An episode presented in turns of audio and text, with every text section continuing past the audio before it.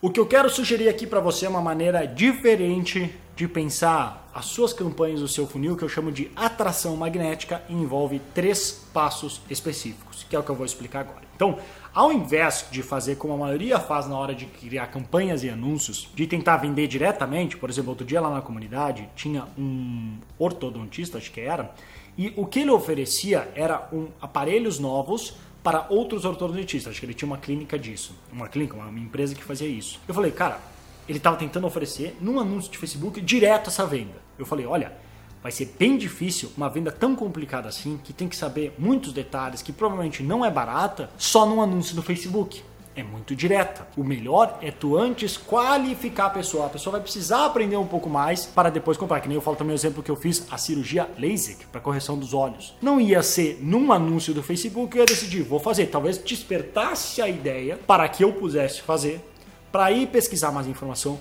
para entender mais os riscos, para ir ver os custos, para daí depois, talvez três, seis meses depois, fazer. Então você tem que entender sempre isso, e eu falo bastante isso sobre os níveis de consciência, de onde está o seu prospecto em relação ao seu produto. Se ele já quer, se ele já está ciente do problema, da solução, aquela coisa que eu já falei em alguns outros vídeos, ou se você participa é, do, de um dos meus treinamentos, você conhece esses cinco níveis. Então, na atração magnética, o que a gente faz? A gente divide em três passos, que é, o primeiro deles é comunicar. Ou seja, nós temos algo a oferecer a gente sabe quem é o nosso público. No caso, por exemplo, esse que eu falei que é ortodontistas, que é encontrar outros dentistas que trabalham com aparelhos, porque ele fabrica os aparelhos e quer vender para esses, esses dentistas, para que eles possam aí indicar e oferecer para os seus clientes. Então, num primeiro momento, sabendo que é esse público, eu começaria com a comunicação. Nesse ponto, a gente não quer vender nada. A gente talvez queira vender só a nossa ideia e o nosso nome, mas assim, nada de uma venda específica porque é muito cedo.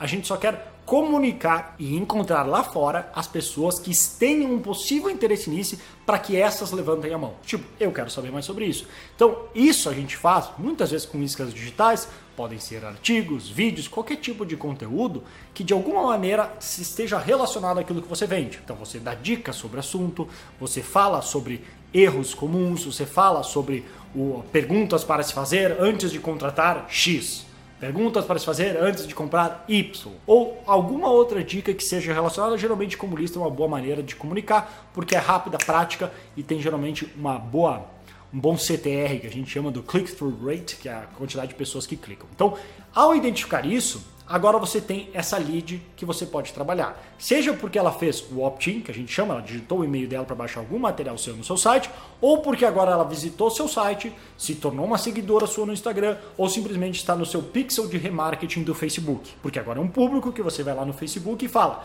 pessoas que visitaram tal página, ou pessoas que visitaram meu perfil, pessoas que visitaram meu site, agora eu vou mostrar o outro anúncio, ou disparar um e-mail, ou publicar no meu Instagram, entendeu? Eu estou avançando, porque agora são pessoas qualificadas que pelo menos demonstraram interesse nisso. Aí nessas, eu vou agora falar um pouco mais a respeito do que eu faço, do que eu ofereço, mas ainda muito falando só de benefícios, do que a pessoa pode ganhar, principalmente benefícios práticos e emocionais, e desenvolvendo uma relação. É a parte que eu chamo de conversar. A gente conversa, assim como qualquer relação, para desenvolver uma relação com a pessoa. Pô, essa, esse cara, essa empresa, essa marca entende do que está falando eu acho que eles têm um produto de qualidade. Olha aqui XYZ, olha quantas pessoas já usaram.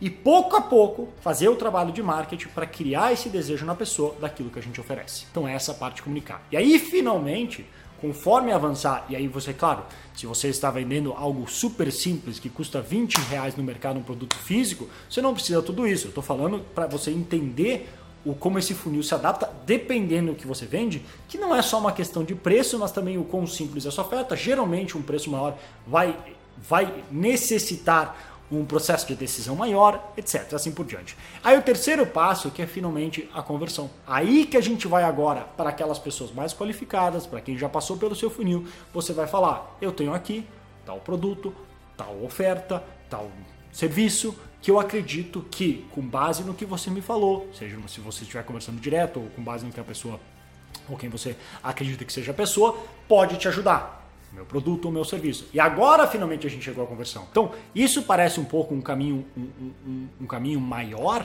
porque eu tive os três passos de comunicar, conversar e converter, mas é muito mais eficiente. É isso que vai evitar que você pareça ser um vendedor, que você comercialize demais o que você faz, que é um erro que muita gente comete. Passam muito tempo em vendas e pouco tempo em marketing. Marketing é criar desejo pelo que você oferece e, como diria Peter Drucker, tornar a venda supérflua. Quanto melhor o seu marketing, menos você precisa convencer a pessoa de comprar, de empurrar ela. Ela já chega lá, cara, eu quero muito isso que eu tenho. É perfeito para as minhas necessidades. Então, esses são os três passos que eu recomendo que você siga. Como você vai fazer exatamente, se é com conteúdo, se é com isca, se é com vídeo, aí depende de você, das suas habilidades e como você monta o seu funil. Mas esses são os três passos que eu recomendo. Se você curtiu essa dica, você pode deixar aí um joinha, pode compartilhar com seus amigos se achar que vai agregar valor e qualquer coisa deixa um comentário com qualquer dúvida que você tenha. E se quiser ainda mais dicas para poder aplicar no seu marketing, da sua empresa, do seu negócio, da sua profissão, o que você faz, então dá uma olhada no link aqui abaixo, algum lugar aqui perto desse vídeo, ou visita brunopiscinini.com. Beleza? Vou ficando por aqui, grande abraço e até mais.